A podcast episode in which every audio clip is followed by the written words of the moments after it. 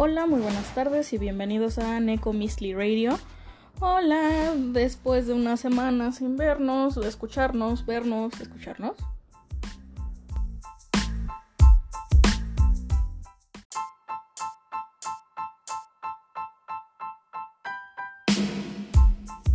Este. em, Alexa, nos mentiste, nos ibas a dar doble capítulo. Miren, gente, miren. Miren. Este, esto va conforme la marcha. Uno está tratando de sobrevivir en esta economía, uno está tratando de sobrevivir en este mundo posapocalíptico lleno de cubrebocas y, y gel para las manos que parece que te escupió en las manos un vato. Este, digo vato porque salivan más porque cuestiones biológicas. El chiste es que, este, sí, hola. Eh, no traigo el episodio de Aquiles porque me faltan, creo, 60 páginas para terminar el libro y no me puedo obligar a terminarlo. De verdad me está costando mucho trabajo. Hoy voy a tratar de terminar de leerlo entre hoy y mañana y les voy a hacer un capítulo que va a estar ahí como intermedio a ver cuándo lo suelto. Este, sí, me está costando mucho trabajo porque no debí volver a leer este libro. Debí haberme quedado con la idea agradable y bonita que tuve en mi adolescencia. O tal vez es bueno que lo haya vuelto a leer y que mi, mi conocimiento se haya expandido, no lo sé. Miren, yo solo voy a decir que me molesta mucho que Andrea de este de Perdido entre Ficción haya tenido razón. Me molesta mucho cuando tiene razón. O sea, independientemente de que me beneficie o no, me molesta. Me, me causa una aberración vibrante, vamos a decir. Una aberración vibrante últimamente que tenga razón. Entonces, les voy a hablar acerca de un tema que vamos a estar desarrollando en lo que resta de septiembre y en lo que empieza de octubre. ¿A qué me refiero? Vamos a hablar acerca de las caricaturas. Las caricaturas y cómo ustedes saben que siempre que yo hablo de temas concretos y que no sean una descripción de algo que me maratoné, saco alguna línea mm, sociopolítica étnica.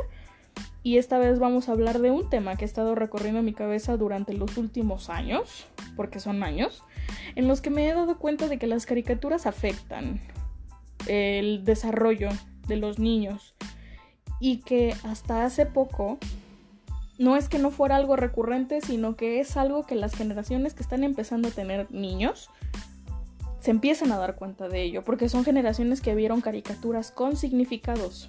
¿A qué me refiero? Hay una clara división en las caricaturas. Este, las caricaturas viejas, me refiero a las caricaturas en blanco y negro, las caricaturas con tintes muy racistas, con tintes, digo que es la verdad, ¿no? O sea, estaremos muy felices con muchas cosas, pero hay cosas que, que no estaban tan chidas en los 40, gente. O sea, la Segunda Guerra Mundial no salió por, por aspectos de, ay, que el universo dijo, ay, como que, como que se antoja una guerra, ¿no? Como que estoy aburrido, no, o sea, fueron ciertas categorías y ciertos aspectos que llegaron a, a la culminación de un evento y muerte masivos. Este, hay una clara división entre las caricaturas que simple y sencillamente servían para entretener, como una animación este, hipersexualizada o como una animación racista o como una animación que iba al, ton, al son de la canción.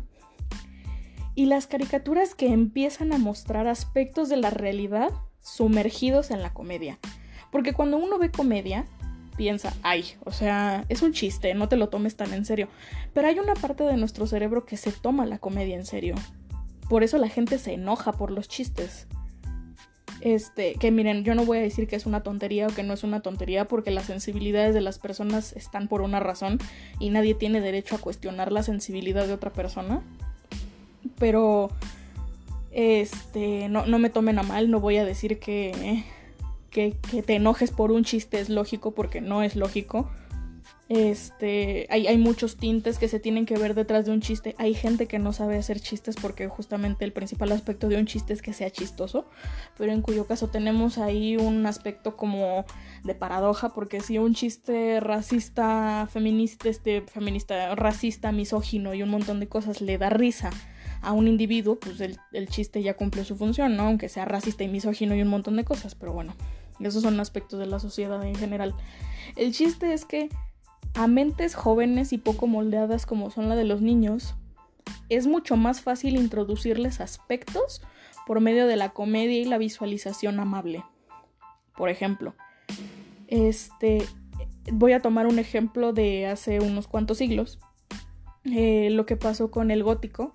Y básicamente una cosa que era muy común entre toda la gente y que era necesariamente impuesta por el, el, el ¿cómo se llama? El pensamiento católico romano era el catecismo.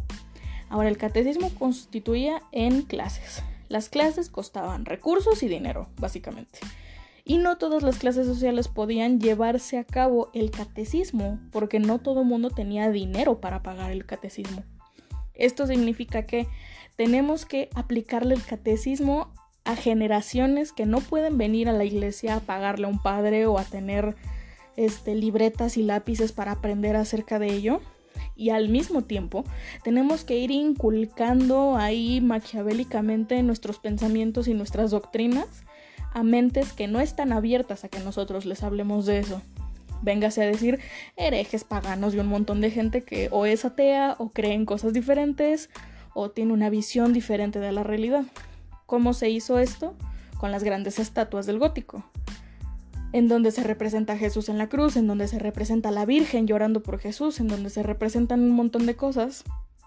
Si bien eh, los que sabrán un poco de arte saben que el arte pictórico del gótico es una cosa de... O sea, es chistosísimo. no hay una sola buena proporción, no hay una sola buena nada, básicamente. El, el, todo está muy exagerado. Había pintores maestros, sí, pero era como que contaditos, ¿eh? O sea, pero el arte gótico se basa principalmente en la arquitectura y en la escultura.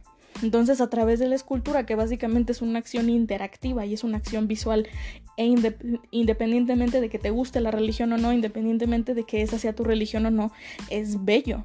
Y lo bello atrae a los humanos, porque es estético. Entonces, por mucho que yo crea en dioses antiguos y por mucho que yo sea multipanteón y por mucho que yo sea helenista y al mismo tiempo sea de pensamiento nahua y al mismo tiempo sea de un montón de cosas, no puedo negar la belleza de esta escultura de, del Cristo con la Virgen, de la Virgen sosteniendo el Cristo, ¿no? De, de María sosteniendo el cadáver de su hijo en su regazo como si fuera un niño pequeño la belleza de los arcángeles, de, por ejemplo, del arcángel Miguel que tiene su pie postrado sobre Lucifer, que lo está amenazando con la espada. Este, la representación de cómo lo lanza de los cielos, la representación de, de un montón de cosas básicamente. No puedes negar la belleza de ello y la belleza atrae. Entonces, eso es para el aspecto adulto, entre comillas. ¿Qué pasa cuando a un niño tú lo sientas a ver la tele? Porque independientemente, o sea, antes pues sí era cuestión de cada quien, ¿no? Cómo, cómo criaba a su hijo. Porque antes no había nada que hacer, gente. Seamos sinceros, antes qué podía ver el niño cuando estaba pequeño, cómo brincaban los saltamontes, cómo se ocultaba el sol después de no sé cuántas horas, cómo se movían, eh, no sé, las faldas de la montaña a través o sea, sí, muy padre y, lo romantizamos mucho y es como, ay, es que en ese entonces la gente podía soñar, no, raza, o sea, en ese entonces los niños se morían de aburrimiento y en ese entonces los niños estaban peleando contra la naturaleza por no morirse de difteria, básicamente. No romanticemos aspectos que no conocemos en carne propia.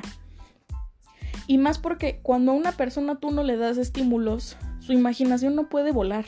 Porque la imaginación no, o sea, esta idea del, del, creacionismo, de la creación espontánea, no tiene validez bajo ningún aspecto lógico. Tú no puedes pedirle a una persona que imagine algo cuando no tiene bases para esa imaginación. Entonces, si bien pueden salir cosas, este, extrañas y súper distorsionadas cuando alguien le preguntas algo que no conoce. Cuando alguien no tiene una base sólida sobre la que imaginar, se va a quedar en blanco. No sé si me estoy explicando. Es como si un niño que no conoce todas las criaturas del universo le dices, oye, este, miren, no sé, voy a escoger un animal que probablemente no conocen. Un kinkahu. Quien lo conozca, porque son de aquí de México, qué padre. Si no lo conocen, sigan este ejemplo conmigo, sigan este ejercicio el, el quincajú. Si yo les digo, ¿cómo sería un quincajú en tu cabeza? Y la criatura que se estén imaginando, tenganla plasmada. Si es que no se pueden imaginar nada, también quédense con eso, es un espacio en blanco. Entonces, ¿qué tal si yo les digo que el quincajú es parte de la familia de los cuatíes? Es parte de la familia de los cacomixles. y ustedes me dicen, Alexa, ¿qué, qué carajos es un, es un cuatí y qué chuchas es un, es un cacomixle? Yo les digo, ah, ok. Hay algo que estoy así 90% segura, digo 90% porque habrá alguien que no sepa cómo son. ¿Qué son los mapaches? ¿Ustedes han visto un mapache? ¿Ustedes alguna vez han visto Pocahontas? El animalito ese que se roba cosas y que se come el pan de, de este John, ¿se llama John? Sí, John Smith, y, y que se llama Milo. Ese es un mapache. El quincajo es parte de la familia de los mapaches. Alexa, ¿se parece a un mapache? No. Es... ¿Cómo decirlo? Es un peluche con una lengua gigante, así larga, larga, como la de un, este, un oso hormiguero con unos ojos súper chiquititos. Bueno, entre la pupila es muy chiquita y el ojo es grande. Tiene unas orejitas chiquitas, chiquitas, chiquitas y tiene manitas. Y una cola enorme que le ayuda a subirse a los árboles. Como un monito. Sí, exacto, como un monito. Aunque no es parte de la familia de los simios, no es un simio. Cuando yo les digo eso, pasan dos cosas. Una, o bajo algún precepto o bajo algún lineamiento, ustedes lograron acercar su imaginación a lo que es un quincajú y dijeron, ah, ok, sí es más o menos como yo me lo imaginaba, porque a lo mejor sabían el dato de que es parte de la familia de los coatíes, es parte de la familia de los cacomixles, no tengo idea. A lo mejor se imaginaron una criatura completamente diferente a la que se las dije. Y me, y me dicen como, Alex, es que yo pensé que era un pájaro. O sea, me sonó a que era un pájaro. Está bien. ¿Y qué pasa con la persona? Que no pudo imaginar nada. No tiene bases para imaginar. Y existen esas personas. Incluso hay personas que pierden su habilidad para imaginar a lo largo de los años, que es lo que mucha gente entre que romantiza y entre que hace como un aspecto de, la adultez, que la adultez te quita tu capacidad de imaginar, que yo creo que eso es una tontería y eso es algo que no debería normalizarse porque es algo triste. ¿A qué voy con todo esto? Cuando tú a un niño le permites interactuar con el mundo que le rodea a través de una pantalla y que tú lo estás, entre comillas, controlando porque está dentro de tu aspecto, las cosas que tú le dejas ver al niño son importantes. Y no me refiero como a, es que eso está muy violento, es que claramente no le vas a dejar ver violencia desmedida a un niño de 5 años. Por muchas razones, no me voy a poner a categorizarlas ahorita, pero uno se pone a pensar cuál es el verdadero peso que tienen las caricaturas sobre los aspectos cognitivos de un niño, de una niña.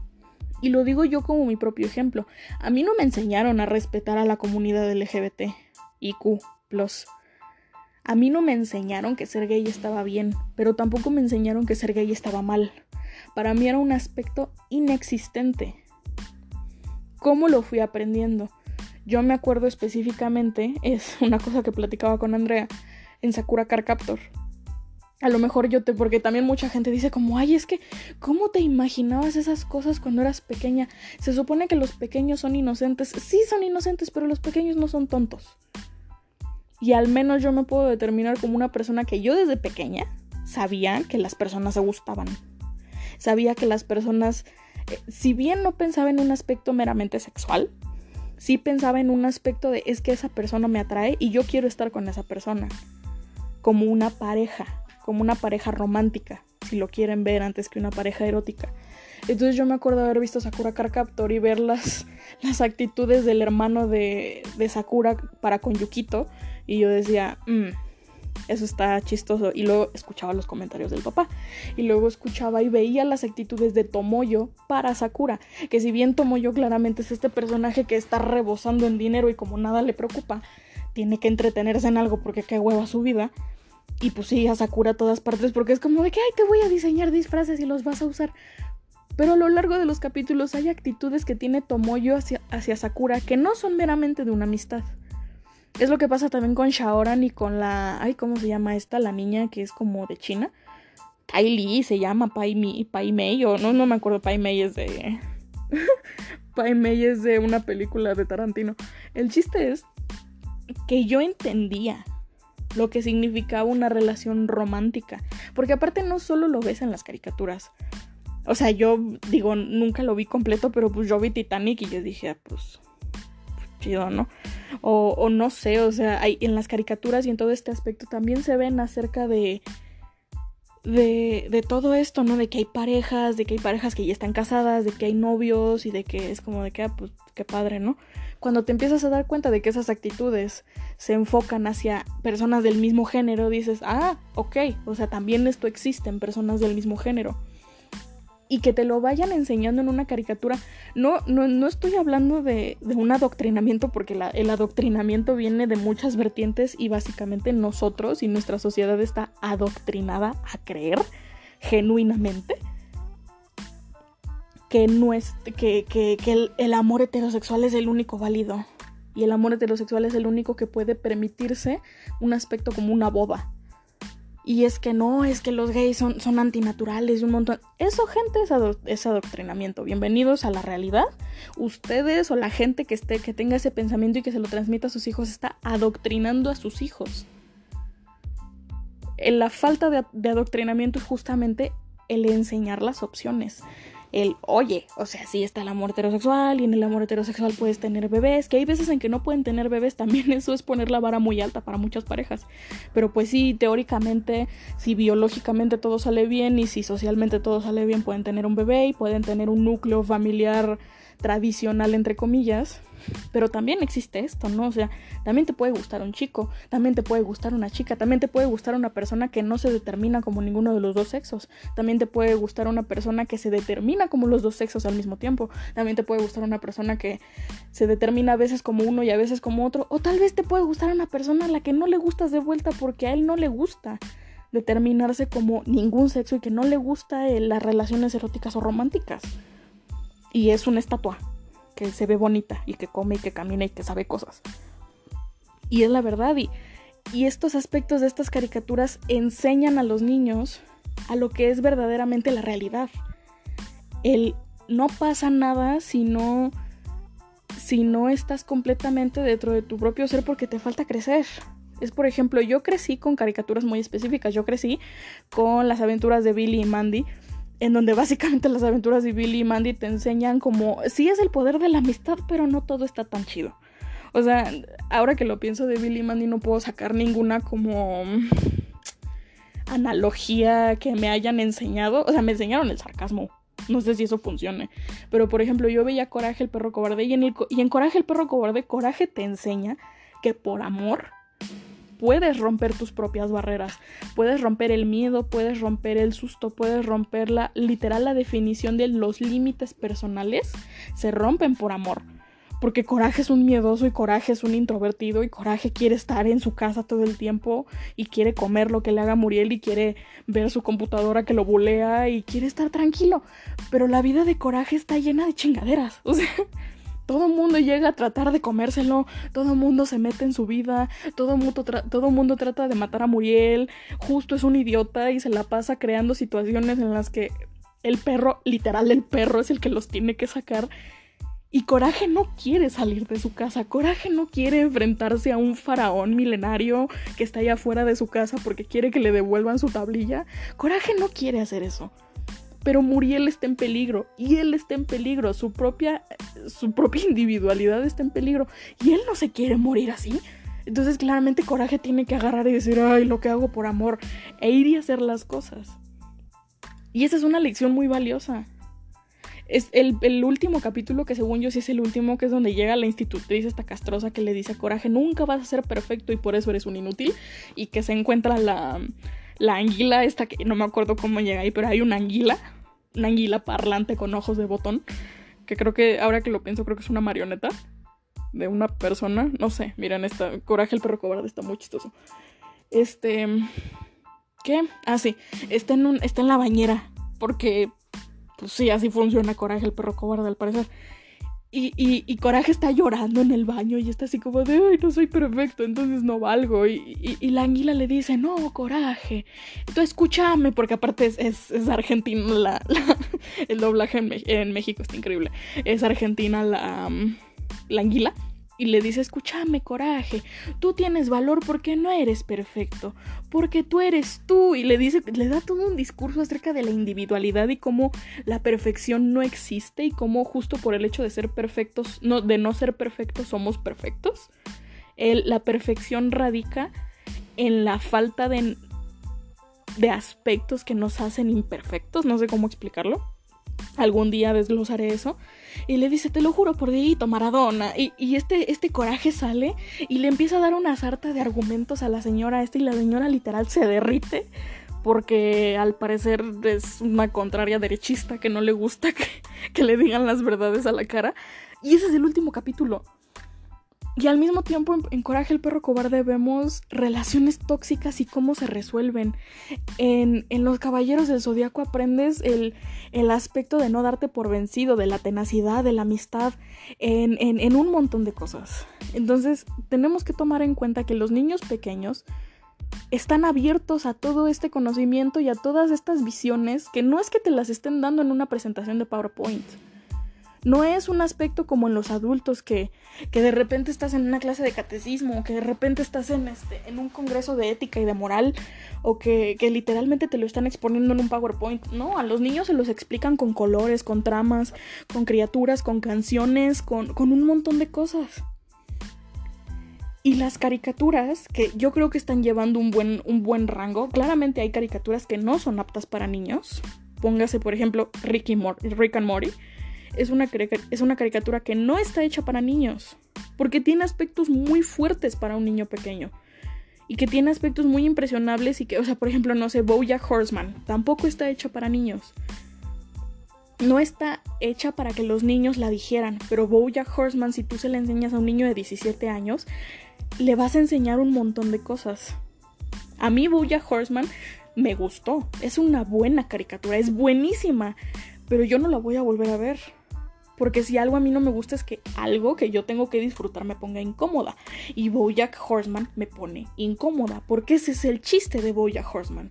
Es agarrar a una persona que tiene un montón de problemas y decir, ¿sabes qué? Yo sé que tienes problemas. Yo sé que te está yendo de la patada, pero eso no te da derecho a ser un idiota. Y eso no te da derecho a ser una mala persona. Porque no eres el único que se le está pasando mal. Pero existen caricaturas como Steven Universe, existen caricaturas como Gravity Falls, existen caricaturas que no siempre todo tiene que ser un aspecto ético y moral, que te dé una, una, este, ¿cómo se dice esto? Ay, lo que pasa con las fábulas. Ay, este, fue pausa publicitaria. Me acabo de dar cuenta que si grabo en el celular esto continúa. Wow. Han de estar bien confundidos porque de repente dejé de hablar y luego comencé a hablar otra vez. Bueno, este, ¿en qué estaba? Ah, sí, que no, básicamente no todas. Bien alienante este corte así de la nada. Este, básicamente, gente raza, no todas las, este, por cómo decirlo, lecciones que te dan las caricaturas tienen que ser éticas o morales. Muchas de ellas, muchas caricaturas, no te aleccionan, sino que te abren el apetito a conocimientos nuevos. Y son cosas buenas para los niños pequeños. Muchas caricaturas te abren el apetito a las cosas paranormales, como Gravity Falls. Muchas caricaturas te abren el apetito hacia la ciencia, como. como. como no se me ocurre ninguna en este momento, luego se me ocurre una. Muchas te abren el apetito así a la comunidad LGBT y a la depresión y a un montón de cosas. También a la geología, como Steven Universe. Y en general las caricaturas están hechas, o al menos quiero creer que la mayor parte de las caricaturas están hechas, una por personas que quieren comunicar empatía y que quieren comunicar cosas bonitas, que quieren comunicar un mensaje a través de algo real, digo, irreal, surreal, como lo es la animación, como lo son los colores, como son el poder crear tus propias criaturas y que nadie tenga derecho a decirte nada porque, dude, son caricaturas, supérate. Pero es una cosa súper bonita cuando te pones a pensarlo de esa manera. Son gente tratando de retratar algo que no puede ser retratado por la realidad porque la realidad trata de suprimirlo o la realidad no se toma el tiempo necesario para explicártelo, para desglosarlo. Porque si bien las series y las películas y todo eso claramente no están basadas en hechos reales y cuando sí están basados en hechos reales son dramatizaciones porque es eso lo que son, están limitados al mundo físico, las caricaturas no. Tú puedes explorar tus sueños y tus sentimientos y, y absolutamente todo lo que está en tu gnosis en papel, en animación, en colores, en voces, en música, en movimientos, en paletas, en un montón de cosas súper bonitas. Y cuando te das cuenta de eso, te das cuenta de que es una persona tratando de transmitir un mensaje y que está utilizando todos los recursos que tiene para que tú recibas ese mensaje. Sea bueno, sea malo, sea incómodo, sea bonito, sea adorable, sea tétrico, sea un montón de cosas.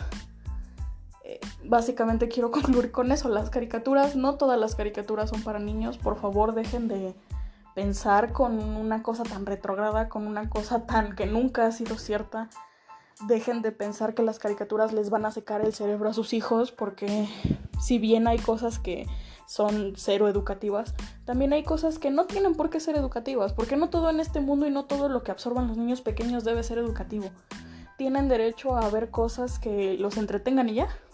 Digo, si pueden entretenerlos y al mismo tiempo ser educativos, me parece maravilloso. Pero de ahí en fuera, pues todo el mundo tiene derecho a estar tranquilo en algún punto de su vida, en algún punto de su día, me parece. Incluso los niños pequeños, que sí, no hacen nada, pero hacen nada entre comillas, cuando realmente gastan toda su energía y todo su potencial en entender el mundo a su alrededor, que no es cosa fácil, porque nosotros ya no gastamos tanta energía en eso, porque nosotros sabemos qué es una mesa, nosotros sabemos qué es un abogado, nosotros sabemos cuál es la función de mamá, nosotros sabemos cuál es la función de papá, nosotros sabemos, si bien no sabemos nuestro lugar en el universo, podemos darnos una idea de que no somos un árbol y de que no somos un hongo. Algunos nos confundimos porque nos creemos otros animales, o a lo mejor sí somos otros animales escondidos en un cuerpo con pulgares opuestos que puede hablar. Pero realmente los niños pequeños llegan en blanco al mundo y es algo a lo que los adultos se les olvida. Se les olvida que los niños no llegan sabiendo su nombre, no llegan sabiendo el idioma, no llegan sabiendo que las cosas existen. Ellos salen de un canal y, duele porque hace frío afuera y duele respirar y están así como, ¿qué está pasando? ¿Qué son estas sensaciones que no había sentido antes? Oh, por Dios, soy un individuo, yo existo, al parecer, en, el, en una cosa gigante que al parecer es un cuarto o algo por el estilo. Y de repente se lo llevan a una incubadora y la incubadora están así como... Wow, ahora estoy en una cápsula. Y luego se lo llevan a los brazos de su mamá y es como, ah, ok, a ella sí la conozco. Porque ubico su, su latido del corazón y ubico su olor, entonces esta es mamá. Y luego se lo llevan del hospital y es como, ¿dónde estoy? y se lo llevan a su casa y pasa cierto tiempo en su casa, entonces como, ah, ok, yo aquí vivo, al parecer, o sea, yo existo en este lugar. Y una cosa que me dio mucha risa que vi en un post de Twitter de, que decía como ser bebé debe ser súper traumante porque te duermes en tu casa y despiertas en Walmart. Y es como de, wow, wow, ¿dónde estoy? ¿Qué está pasando? Y eso nada más es un estímulo visual. Imagínense los estímulos físicos, bueno, sí, físicos, o sea, el tacto, el sabor, el olor, el oído, así, ¿qué es eso? ¿Qué es, ¿Qué es eso? Una cosa está haciendo ruido y crecen y se dan cuenta de que es el ladrido de un perro. ¿Qué es esto que estoy sintiendo? Son las sábanas, así se siente el algodón. ¿Y qué, qué estoy probando? Es una papilla, el sabor es zanahoria. Y es como, ¿qué está pasando? Y los nuevos estímulos son muy importantes y los nuevos estímulos son muy importantes hasta después de la adolescencia hay caricaturas que a mí me han enseñado cosas teniendo yo 18 años. Hay, hay cosas que me han enseñado las caricaturas que me han enseñado teniendo yo 23 años. O sea, el sistema de aprendizaje no se delimita a una edad virtual, entre comillas. Es que ya estás grandecito para no entender las cosas. Claro que no. Claro que no, el mundo avanza a pasos agigantados y si nosotros no estamos dispuestos a entender, a procurar entender, a procurar aprender, a procurar analizar, entonces nos estamos quedando atrás. Y perdón, pero la sociedad nos va a pisotear. Y es lo que está pasando con las generaciones antiguas. Y esta idea de, pues es que en mis tiempos no se hacía, señora, señor, padre, madre, has estado en este mundo durante 40 años, 50 años, 60 años, 30 años. Has tenido 30 años de tu vida para actualizarte, literalmente. No quieres que es diferente. No quieres aceptar que existen diferentes géneros. No quieres aceptar, aceptar que existen diferentes sexualidades. No quieres aceptar que tu hijo o tu hija son transgénero. Entonces no se sienten hijas, se sienten hijo desde el momento en el que nacieron. Y son cosas que es una o sea, es, triste, porque son personas que nos enseñaron a entender y que nos enseñaron a actualizarnos, entre comillas, cuando ellos están quedando atrás. y están cavando una zanja con sus propios nombres.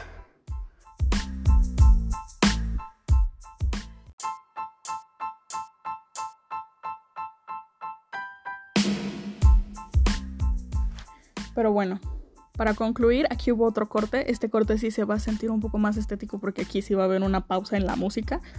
En el anterior va a estar muy chistoso. Este, en conclusión, vamos a hablar de caricaturas durante unas cuantas semanas. Caricaturas que yo sé de las que voy a hablar son Teen Titans y voy a hacer una comparación, voy a hacer específicamente este lineamiento de los capítulos contiguos de Teen Titans que teóricamente son una película pero cortada en fragmentos de cuando Raven termina siendo el inicio del apocalipsis. Y voy a hacer una comparación a lo que le hicieron a Teen Titans con, con Teen Titans Go. Que yo sé que hay gente que le gusta Teen Titans Go. Pero todo lo que hacía bien Teen Titans se lo cortaron y lo tiraron a la basura. Hay cosas que hace Teen Titans Go que está bien, que es básicamente la sátira. Pero siento que es un recurso limitado que pueden utilizar de que, ay, ¿qué estoy haciendo? Yo estaba haciendo cosas increíbles y que se burlan de su caricatura para no llorar. Este, ya me estoy desglosando. El chiste es que eso, voy a hablar de Steven Universe. Eh, en ese episodio vamos a tener una invitada que espero que, que, cumpla sus expectativas de mis siete escuchavientes. No sé si esa es la palabra.